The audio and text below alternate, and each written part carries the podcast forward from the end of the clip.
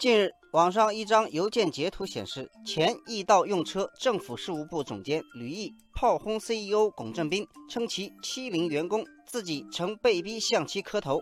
同时，吕毅还上传了自己向龚正斌下跪磕头的视频片段。易到随后发布声明称，吕毅曾在十月二十五日打砸人力资源办公室，造成恶劣影响，引咎辞职。然后向公司索取离职赔偿费用无果。此后多次表达对公司及龚正斌的不满。易道认为，这个视频从饭前邀约、酒后磕头、拍摄角度、拍摄配合等事实来看，有蓄谋安排的嫌疑。目前，CEO 龚正斌已向警方报案。这件事在网上引起轩然大波，易道也被推上了风口浪尖。网友潇潇雨说，在网约车市场上，易到用车的存在感越来越弱，现在居然以这种方式重回大众视野。网友董改之说，易到曾经是网约车行业的明星玩家，如今面临融资困境，还爆出内部管理层争斗的闹剧，谁最受伤？网友青山绿水说，内斗变外斗，说明这家公司根基已经不稳，也说明它不具备一个好公司的基因，是一家对社会不够负责。道德感有缺失的公司，对投资者、消费者、创业者来说，都会造成一定程度的伤害。易到用车成立于二零一零年，是全球最早的网约车平台之一，也是最命运多舛的一个。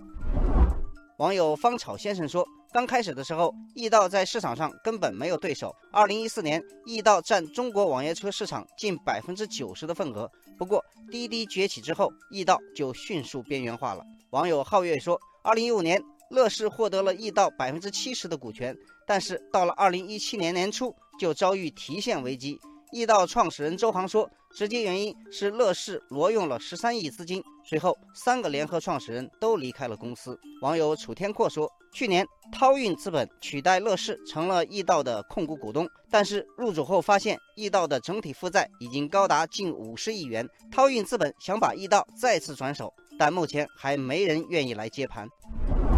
易到的困境可以从司机提现难现象窥见一斑。目前，包括长春、广州、武汉等多地的司机均表示，已经连续几个月未能成功提现。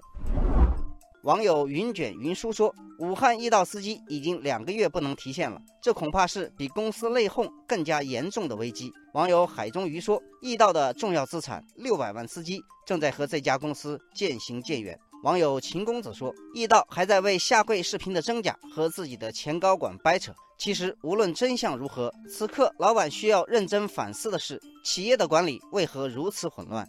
公司到底该走向何方？”